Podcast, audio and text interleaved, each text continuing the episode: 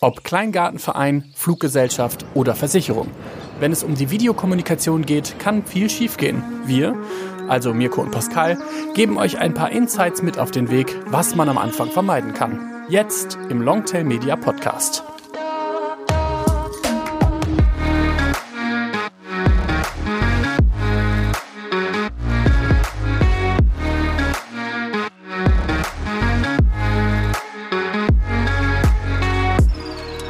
Willkommen zu einer neuen Folge des Podcasts Videos für Kommunikation. Heute wieder mal Angesicht zu Angesicht mit Ja. Mirko. Ja, endlich wieder im Büro. Ich äh, bin das schon gar nicht mehr gewohnt, Menschen zu sehen. Und also wir sind zwar immer noch anderthalb Meter voneinander entfernt, aber man kann zumindest wieder Menschen sehen und man hat das Gefühl, man hat ein soziales Leben in irgendeiner Form.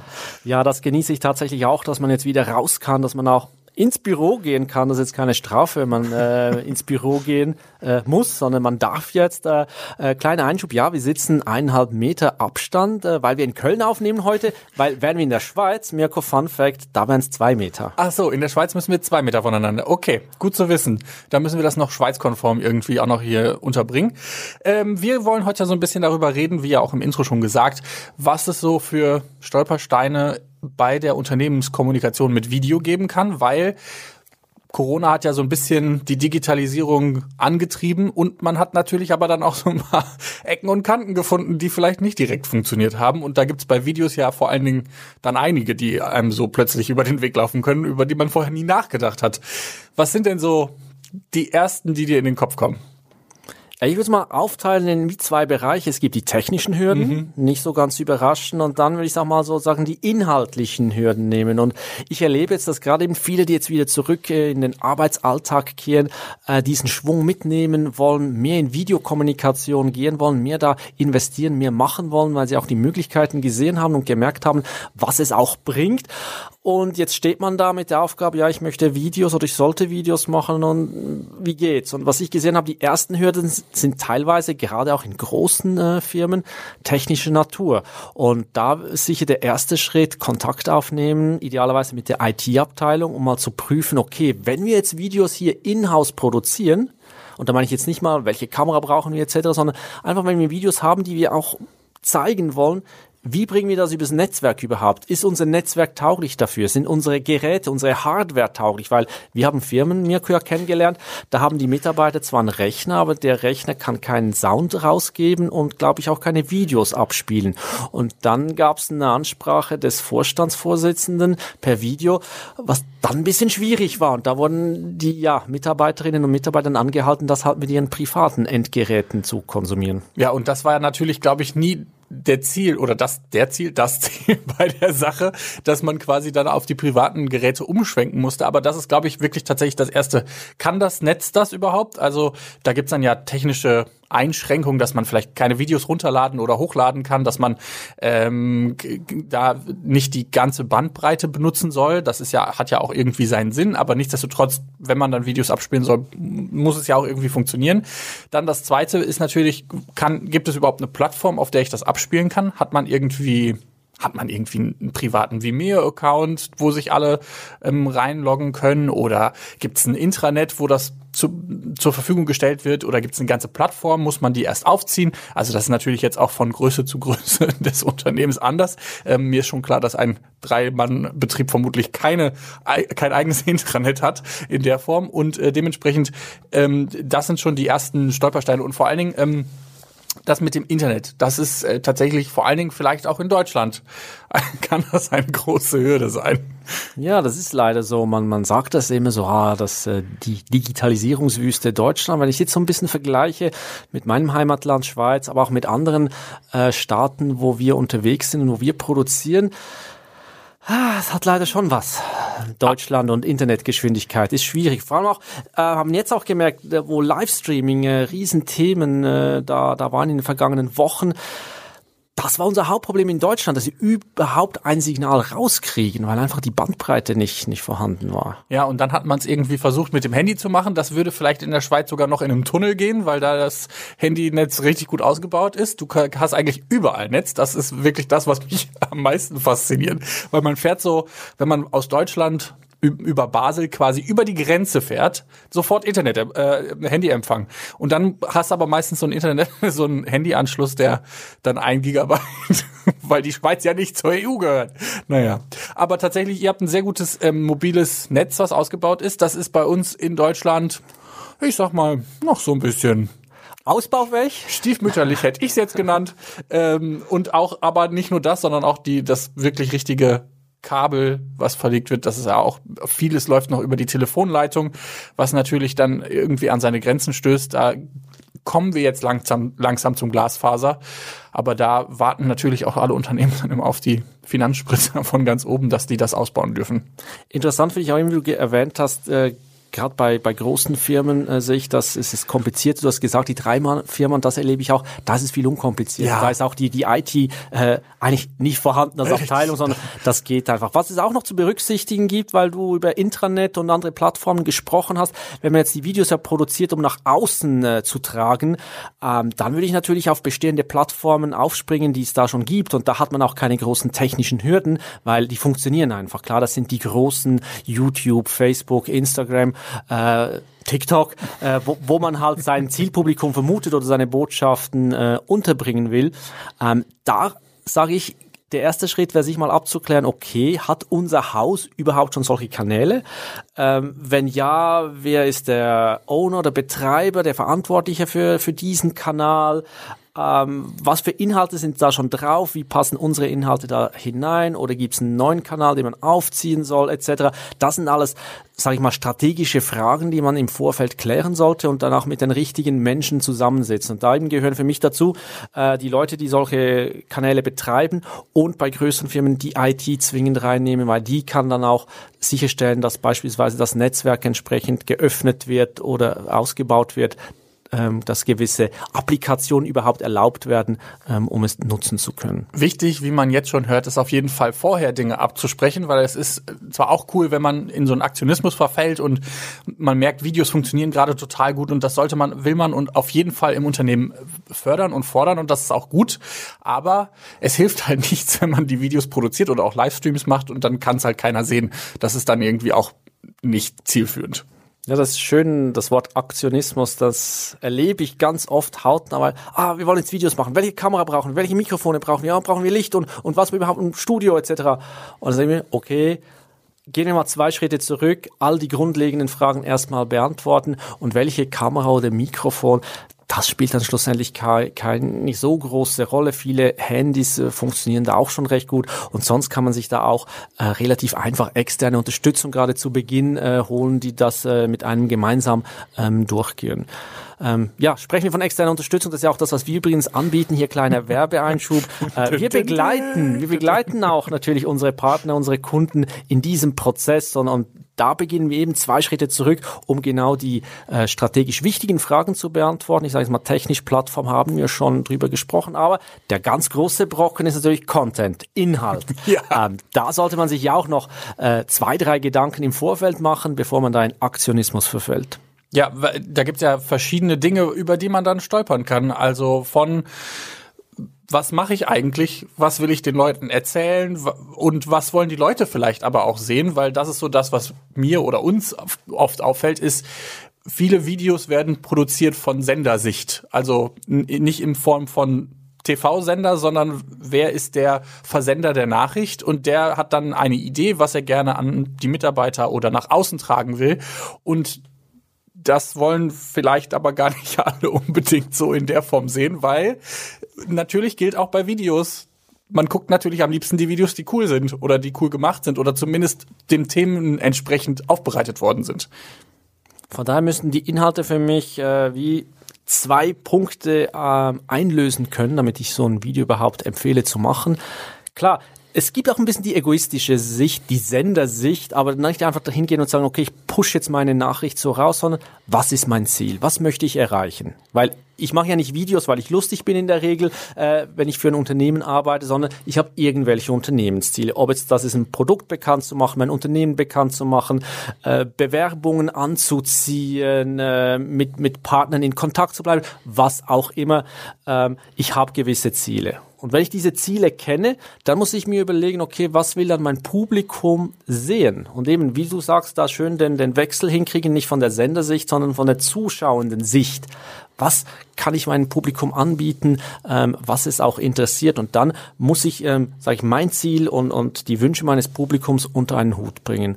Und damit man da auch nicht dann, ja, so eine Initial Euphorie verfällt und dann zwei, drei Videos raushaut und nachher in ein Loch äh, hineingerät und dann nicht mehr weiß, was zu produzieren, empfehle ich von Anfang an hinzugehen und einen Redaktionsplan aufzustellen. Und weil was wir wissen, ist wichtig, regelmäßig mit Videocontent äh, präsent zu sein, jetzt nicht den einen großen Wurf zu haben, sondern regelmäßig Videocontent zu publizieren. Und da hilft ein Redaktionskalender ungemein, wo man äh, ja, klassischen Kalender nehmen, sogar wenn man mag, auf Papier und da eintragen, welche Themen könnten wann gespielt werden. Vielleicht gibt es sogar im Unternehmen, in der Gesellschaft ähm, Events, Anlässe, die da einen speziellen Aufhänger bieten. Dann kann man das natürlich berücksichtigen.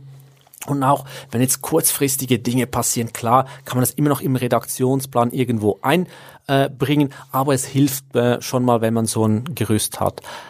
Auch bei der Produktion, denke ich, ist man dann effizienter und effektiver, wenn man beispielsweise in Staffeln produzieren kann, weil viele Firmen haben jetzt nicht eine dezidierte Person, die nur Videos macht, die von morgens bis abends äh, sich da widmen kann, äh, sondern hilft es, wenn man sagt, okay, ich blocke mir jetzt die, die paar Tage und da kümmere mich um den Videocontent, da produziere ich auch mal vor, ähm, dass ich nachher die nächsten paar Wochen äh, ja, vielleicht von diesem Content, von diesen Inhalten da profitieren kann und, und mir ja die Zeit entsprechend so einplanen kann. Du hast gerade von dem großen, einen großen Wurf geredet.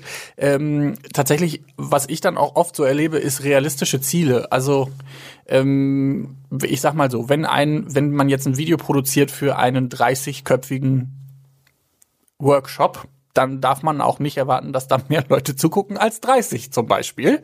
Ähm, aber es gibt ja auch so Leute, die dann tatsächlich irgendwie sagen, so wir machen jetzt ein Video und das müssen dann irgendwie, ah, muss das ganze Unternehmen gesehen haben, weil wir haben ja jetzt Geld dafür in die Hand genommen, auch da realistisch bleiben. Das ist das erste Video und vielleicht wissen das noch nicht alle Leute. Alle Leute, die Leute müssen sich da erst dran gewöhnen oder vielleicht bietet die Infrastruktur das in dem Fall dann auch gar nicht, dass sich das alle angucken können. Also, dass man sowas dann auch im Hintergrund, äh, im Hintergrund, im Hinterkopf hat, dass man solche Dinge auch mitbedenkt, dass das halt auch nicht, dass da auch nichts über Nacht immer geboren wird unter Umständen, weil der eine große Kuh, da sind dann auch Staffeln sehr, sehr hilfreich, weil man sich dann dran gewöhnen kann und sagen kann, okay, hier kommt immer wieder Videocontent, den ich in irgendeiner Form ähm, konsumieren kann.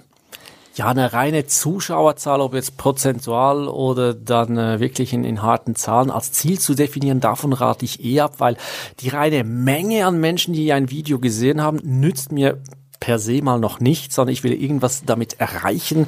Ob jetzt das mehr Bestellungen, mehr Bewerbungen sind, mehr aktive Teilnahme an internen Events, was auch immer.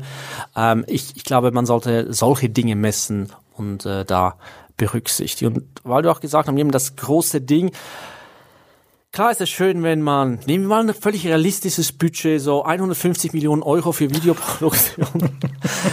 Aber wenn wir dieses Budget haben, dann nicht dieses Budget, oder okay, rechnen wir realistisch, sagen wir mal 20.000 Euro okay. haben wir dann das nicht in ein großes Stück mhm. investieren, sondern wir eben kleinere Videos machen, mal beginnen, äh, zwei, drei in einer Staffel produzieren und dann mal schauen und lernen, was hat funktioniert, was hat nicht funktioniert, Rückmeldungen einholen. Äh, wenn ich mit meinem Publikum sprechen kann, kann ich äh, das direkt einholen. Ich kriege vielleicht Kommentare, ich kann in den Auswertungen sehen, wie oft wurde das Video geguckt, wie lang wurde das Video geguckt, an welcher Stelle habe ich mein Publikum verloren. Und so kann ich dann sehr gut hm, die Sehgewohnheiten und die Vorlieben meines Publikums kennenlernen und dann Rückschlüsse ziehen für die weiteren Produktionen. Und nur schon da hilft es natürlich, wenn man dann nicht sein ganzes Budget schon verpulvert hat, sondern nachlegen kann. Und äh, ja, ich kann es nur nochmal sagen, aufteilen, viele kleinere Videos sind besser, gerade in der heutigen Welt, als der eine große Big Bang, den man da irgendwie starten möchte. Ja, vor allen Dingen ein großer Big Bang äh, kostet dann vielleicht auch in anderen Teilen noch mal mehr,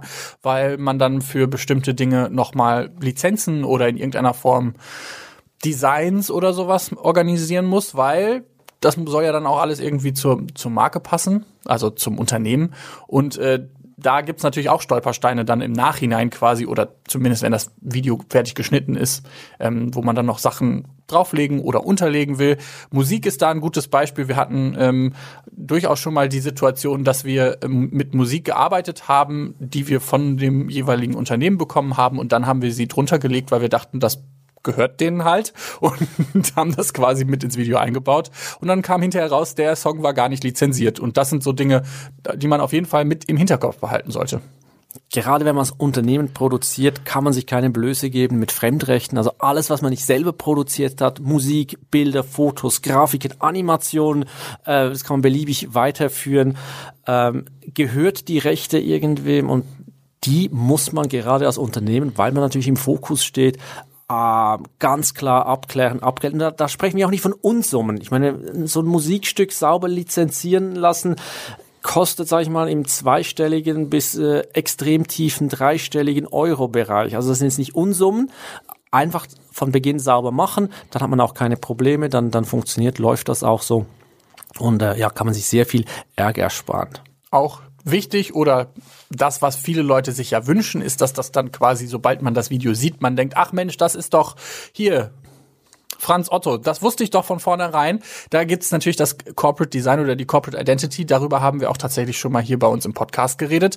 Ähm, da geht's so ein bisschen darum, dass das Video sich so anfühlt, als wäre das von dem Unternehmen. Und wenn man quasi schon die Möglichkeit hat bei sich im Unternehmen, also Grafiken vorliegen hat oder vielleicht sogar eine eigene Grafikabteilung hat, dass man die einfach mal fragt, selbst wenn es kein Video-Manual gibt, quasi, wie macht man so ein Video richtig schön oder wie macht man Video unternehmenskonform, sage ich mal, dass man zumindest mal anfragt, hey, gibt es da irgendwie die Möglichkeit, ähm, dass ich den Leuten, die das Video jetzt vielleicht extern produzieren oder man auch selber das machen möchte, ähm, dass das so ein bisschen sich nach dem Unternehmen anfühlt.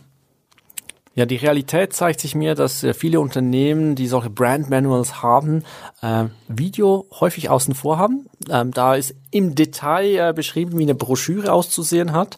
Äh, über Video ist da nichts drin. Aber da hilft es auch, äh, entweder eben dieses Manual zu nehmen und dann was Angelehntes daran zu machen oder eben gerade schon sehr früh mit der Grafikabteilung, mit der Marketingabteilung sich auszutauschen, ähm, dass das entsprechend auch ausschaut. Weil schlussendlich, wenn man so ein Video produziert hat, möchte man ja auch, dass es äh, quer durch das ganze Unternehmen auch äh, gefördert wird, dass äh, Mitarbeitende das auch vielleicht teilen, kommentieren, dass sie dahinter stehen können, dass es einfach zur Identität des Unternehmens passt und nicht, dass es irgendwie ausschaut, wie man das äh, der, äh, weiß auch nicht, der Kleingartenverein äh, in seiner Jahresversammlung kurz noch äh, mitgeschnitten hätte. Ja, Franz Otto hat seinen Kleingartenverein noch schnell kurz äh, gezeigt und der, der hat bestimmt ein tolles Logo, aber das äh, müsste man dann zum Beispiel als Videoproduktion auch haben.